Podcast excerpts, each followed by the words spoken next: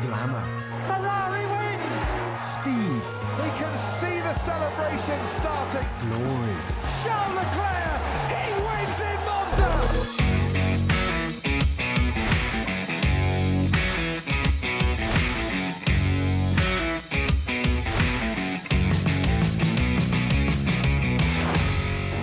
Charles Leclerc keeping up Ferrari's happy hunting ground in Australia. His three previous career wins have come from pole, make that four career wins from pole position as Charles Leclerc takes the fastest lap of the race and wins the Australian Grand Prix. Perez finishes on the podium, takes second place, and for his first podium of the season, George Russell comes home to finish in third, ahead of his teammate Lewis Hamilton in fourth, fifth for Norris, sixth for Daniel Ricciardo.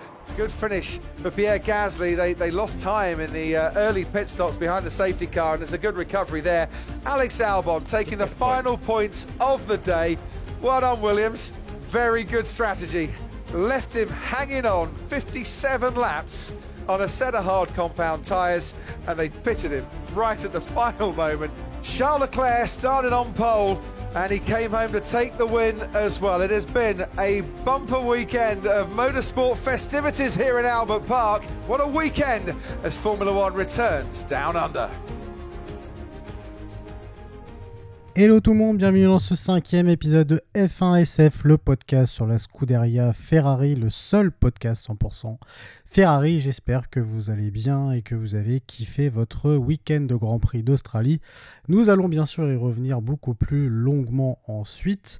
Euh, tout d'abord, je voudrais vous remercier encore une fois pour vos écoutes. On a dépassé la barre des 200, donc euh, c'est quand même euh, très très encourageant pour la suite. Merci d'ailleurs à toutes celles et ceux qui ont partagé le podcast euh, eh ben, autour d'eux. Euh, merci également euh, bah, pour vos notes, pour vos commentaires. D'ailleurs, j'insiste toujours un petit peu là-dessus, mais n'hésitez pas à commenter et à laisser vos notes, notamment si vous êtes sur Apple Podcast et sur Spotify notamment. Allez, c'est parti pour débriefer de ce week-end et on commence traditionnellement par les qualifications.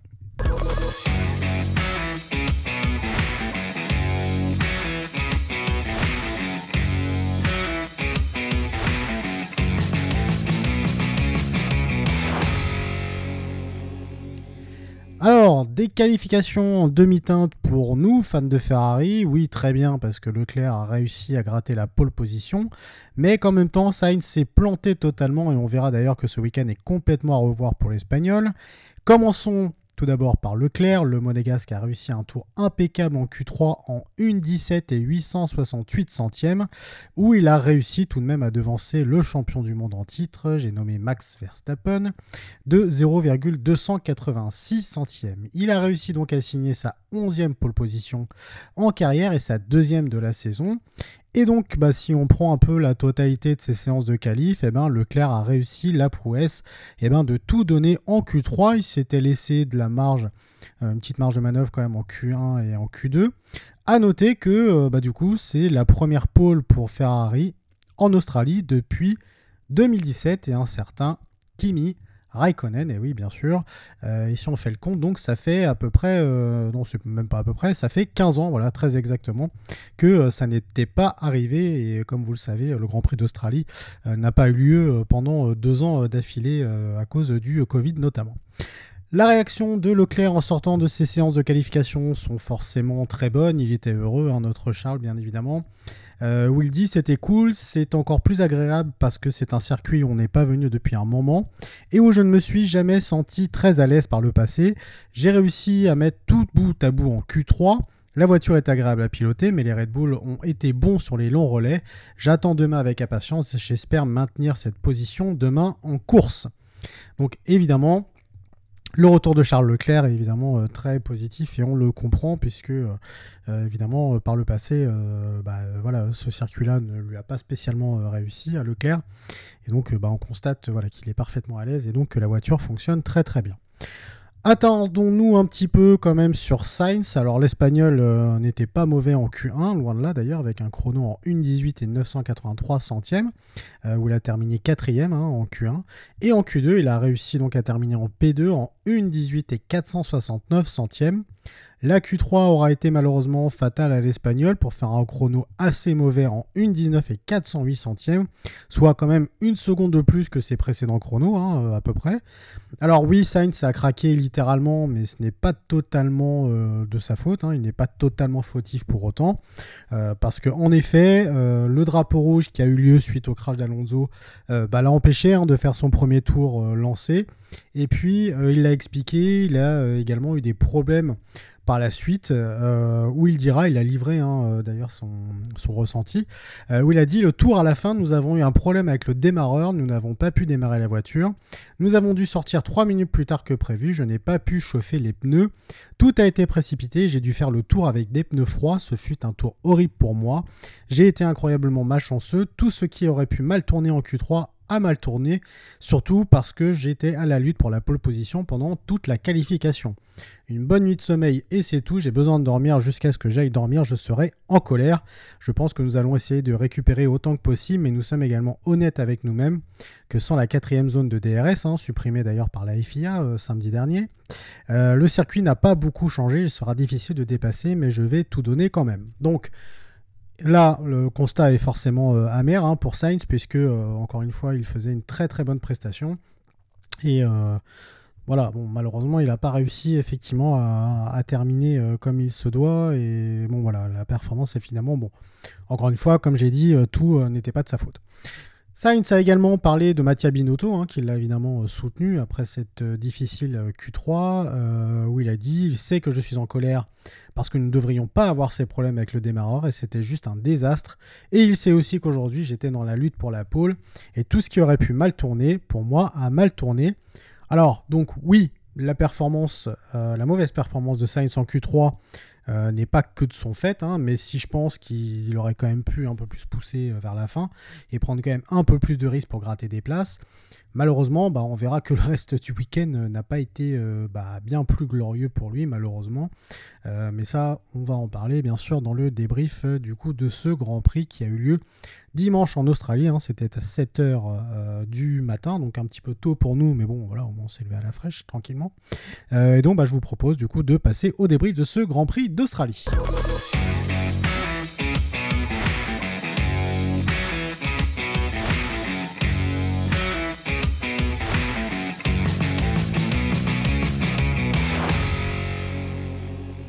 Ne boudons pas notre plaisir, notre petit Charles, pardon, petit Charles est allé choper sa deuxième victoire de la saison, sa quatrième en carrière, euh, lors d'un Grand Prix maîtrisé de bout en bout, tout le temps premier, la pole, le meilleur temps, la victoire.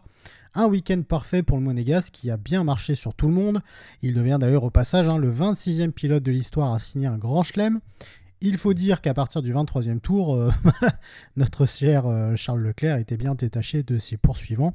Impossible à devancer et à rattraper, notre Charles s'est même payé le luxe d'aller gratter le point euh, supplémentaire du meilleur tour alors que son écurie eh ben, lui avait d'ailleurs fortement bah, l'avait empêché, en tout cas lui avait fortement recommandé de ne pas le faire.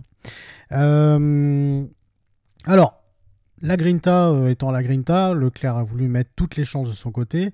Il termine donc premier à plus de 20 secondes devant Perez, hein, quand même. Euh, surtout que L'abandon de Verstappen a aussi facilité les choses, mais sincèrement, je pense que ça n'aurait strictement rien changé parce que Leclerc s'était déjà envolé bien avant.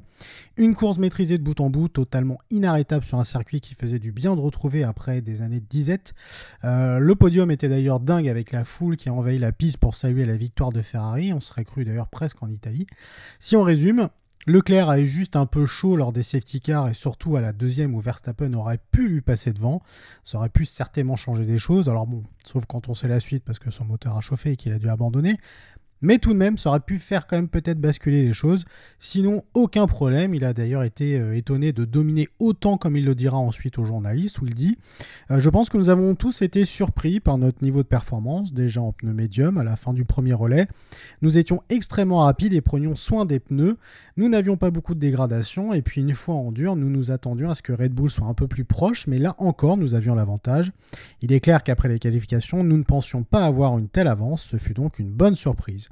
Essayé de préparer le dernier virage du mieux possible en restant sur la gauche, mais j'ai roulé sur de la gomme et je n'ai pas pu tourner correctement. Nous étions alors roue contre roue avec Max au premier virage et je suis parvenu à garder l'avantage. Donc c'est la phase que je vous disais tout à l'heure.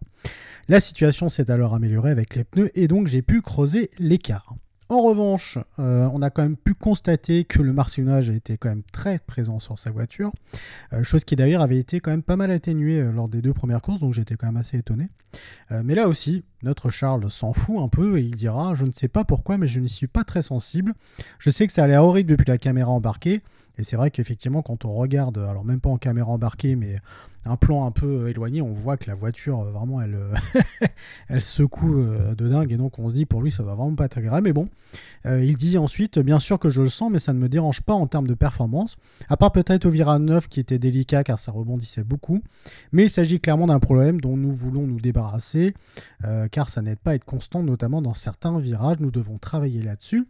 Mais aujourd'hui, ça ne m'a posé aucun problème et je ne pense pas que j'aurais pu aller plus vite sans le marsouinage. Le premier restart fut un peu difficile car je rebondissais juste avant le virage 1. Vous n'avez donc pas la même confiance au moment de freiner, mais à part ça, tout allait très bien. Disons simplement que rebondir durant 58 tours n'est pas forcément très confortable. Donc voilà, le marsouinage en gros, il s'en fout un peu, ça le dérange, mais pas trop quand même. Mais je pense quand même qu'il va falloir résoudre ce problème. Alors, il n'est pas le seul, hein, et Ferrari euh, n'est pas euh, l'écurie, euh, la seule écurie victime de ce marsouinage, mais à terme, oui, parce qu'effectivement, dans certains virages, et même à terme, je pense quand même que c'est quand même pas très bon. De l'autre côté, et d'une manière euh, beaucoup plus contrastée, nous avons vu notre Carlos Sainz qui a démarré sa course euh, d'une pauvre manière, hein, peu réactif lors du départ ayant relâché son embrayage beaucoup trop tard, il partait déjà très mal. Il n'aura fallu que deux tours pour qu'il fasse un tête à queue dans le virage 12 pour partir dans le bac à gravier et ne plus pouvoir en sortir. Carlos Sainz who looks like he's beached that Ferrari in the gravel on the exit of turn 10. Une terrible désillusion, lui qui avait pourtant connu un bon début de saison en étant sur les podiums, n'en déplaise d'ailleurs à Villeneuve, qui a raconté, euh, désolé de le dire, mais des conneries, sur Canal+. Euh, désolé, euh, mon cher Villeneuve, mais Sainz fait un très bon début de saison, parce que lui soutenait que son début de saison n'était pas terrible. il a quand même fait des podiums tout le temps. Euh, il a marqué des points, il est quand même deuxième du championnat. Donc euh, à un moment, ne euh, faut pas raconter n'importe quoi. D'ailleurs, ça a été Julien Febro l'a repris en lui disant bah non, tu racontes un peu n'importe quoi. Et effectivement, Villeneuve raconte n'importe quoi et c'est d'ailleurs assez souvent le cas d'ailleurs. bref, passons. Très en colère, Sainz s'est justifié en pointant du doigt son équipe. Nous avions déjà rencontré des problèmes similaires hier avec les interrupteurs de la voiture, explique Sainz. Certains ne fonctionnaient pas, nous avons donc dû changer de volant une minute seulement avant le départ. Et là, ce deuxième volant n'était pas bien configuré pour le départ et j'avais la mauvaise cartographie pour le départ, ce qui a déclenché l'anticalage. Cela m'a fait rétrograder dans la hiérarchie avec les pneus durs et ensuite, avec la précipitation de vouloir revenir au contact des voitures devant moi, j'ai fait une erreur de pilotage. Même si c'est ma faute, au final, je pense que je n'aurais pas dû devoir attaquer comme je l'ai fait. C'est une conclusion facile, mais je n'aurais pas dû attaquer autant que je l'ai fait. Nous n'avons pas été parfaits en tant qu'équipe ce week-end. Il y a eu trop de problèmes tout au long du week-end, ce qui m'a mis dos au mur pour ce Grand Prix. Alors, même si Sainz a pris des points sur les deux premiers GP, euh, il ne semble pas bien à l'aise quand même, hein, surtout très frustré. Attention tout de même, parce que même si les deux pilotes s'entendent très bien, de voir un gros écart se creuser peut amener à terme des problèmes, en espérant qu'ils puissent bien sûr en discuter calmement pour continuer la saison plus sereinement. Mais c'est vrai que là, euh, ce week-end est totalement raté pour lui, malheureusement. Alors, tout n'est pas de sa faute, bien évidemment, mais il y a quand même des erreurs aussi de sa part, et ça, il faut quand même qu'il puisse le reconnaître. Euh, donc voilà pour ça. Leclerc, lui, semble loin de ses concurrents et se montre très confiant pour la suite. Comme il l'affirmera, j'ai déjà été largement en tête d'un championnat dans la catégorie junior, mais l'être en Formule 1, ça veut dire beaucoup, surtout avec une équipe comme Ferrari. Alors ça fait un effet incroyable, l'état d'esprit est différent par rapport aux deux dernières années, parce que maintenant, je sais que j'ai avec moi une équipe capable de gagner. Je n'ai pas vraiment besoin d'en faire trop ou de faire quelque chose d'extrêmement spécial parce que je sais que la voiture est bien. Je dois juste faire mon travail. Euh, je vois vraiment une avancée dans la façon dont nous avons analysé chaque week-end, dans la façon dont nous avons identifié nos faiblesses et dans la rapidité avec laquelle nous avons réagi pour essayer de nous améliorer. Donc oui, je suis confiant pour la suite. L'équipe peut faire un excellent travail de développement. Voilà donc ce que peut dire Leclerc et évidemment bah, on est quand même obligé de lui donner raison parce que oui l'équipe se débrouille très très bien et ça inaugure vraiment encore une fois de très très belles choses pour la suite.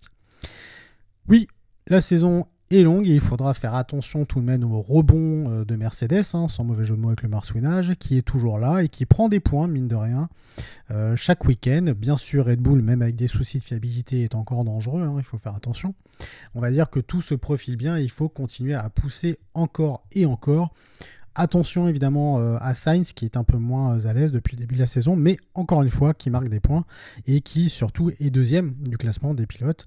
Euh, d'ailleurs, on va faire un petit point chiffre. Leclerc est premier du classement des pilotes avec 37 points, Sainz deuxième avec 33 points. Donc non, le début d'année de Sainz est quand même très bon et surtout que, comme on le remarque, il n'y a pas un gros écart entre les deux pilotes. En tout cas, pas pour le moment, même si je pense quand même, en étant objectif, que Leclerc est un bien meilleur pilote que Sainz. Mais de toute façon, on sait que Leclerc est euh, l'élément euh, central euh, de cette équipe et que Sainz est le deuxième pilote.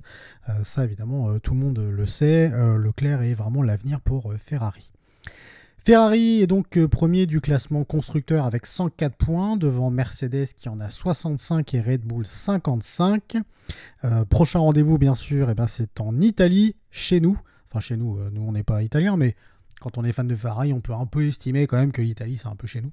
Euh, pour le Grand Prix d'Émilie-Romagne, le 24 avril prochain, hein, ça sera dès 15h. Euh, donc un horaire un petit peu plus tranquille, on va dire. un week-end particulier parce que bah, nous aurons la course sprint hein, également, il ne faut pas l'oublier, qui sera la première de la saison. voyons voir d'ailleurs comment Ferrari fera face à cette discipline hein, en plus. mais bon, il n'y a pas vraiment de raison, surtout quand on voit les performances. Ils vont être boostés à fond, surtout chez eux. Euh, honnêtement, je pense que ça va être un week-end de dingue pour Ferrari. Et s'ils gagnent, honnêtement, ça va être vraiment la fête. Donc, euh, bah, je pense que vous êtes comme moi, vous avez hâte. Et je pense que euh, bah, vous êtes comme moi. On a tous hâte, évidemment, d'être à ce week-end en attendant, évidemment, un petit peu de repos. Voilà, c'est la fin de ce cinquième épisode de F1 SF, le podcast consacré à la Scuderia Ferrari. J'espère euh, que ça vous a plu. Continuez évidemment à écouter, à partager, c'est très très important. Euh, et comme je le dis, je le répète toujours autant, n'hésitez pas également à noter, ça vous prend pas beaucoup de temps, juste un petit clic ou même un, un petit bout de doigt seulement sur votre smartphone, euh, si vous êtes sur Apple Podcast ou sur euh, Spotify. Euh, donc voilà, n'hésitez pas parce que c'est important pour se faire référencer. voilà, je ne cherche pas la notoriété à tout prix, mais le podcast, évidemment, c'est important quand il est quand même plutôt pas mal placé dans les, dans les classements. Donc voilà, en tout cas, merci beaucoup pour votre soutien. Quant à nous, eh ben, écoutez, on se retrouve dans 15 jours pour le Grand Prix d'Émilie-Romagne. merci pour votre fidélité. À très bientôt. Et bien sûr, comme d'habitude, Forza Ferrari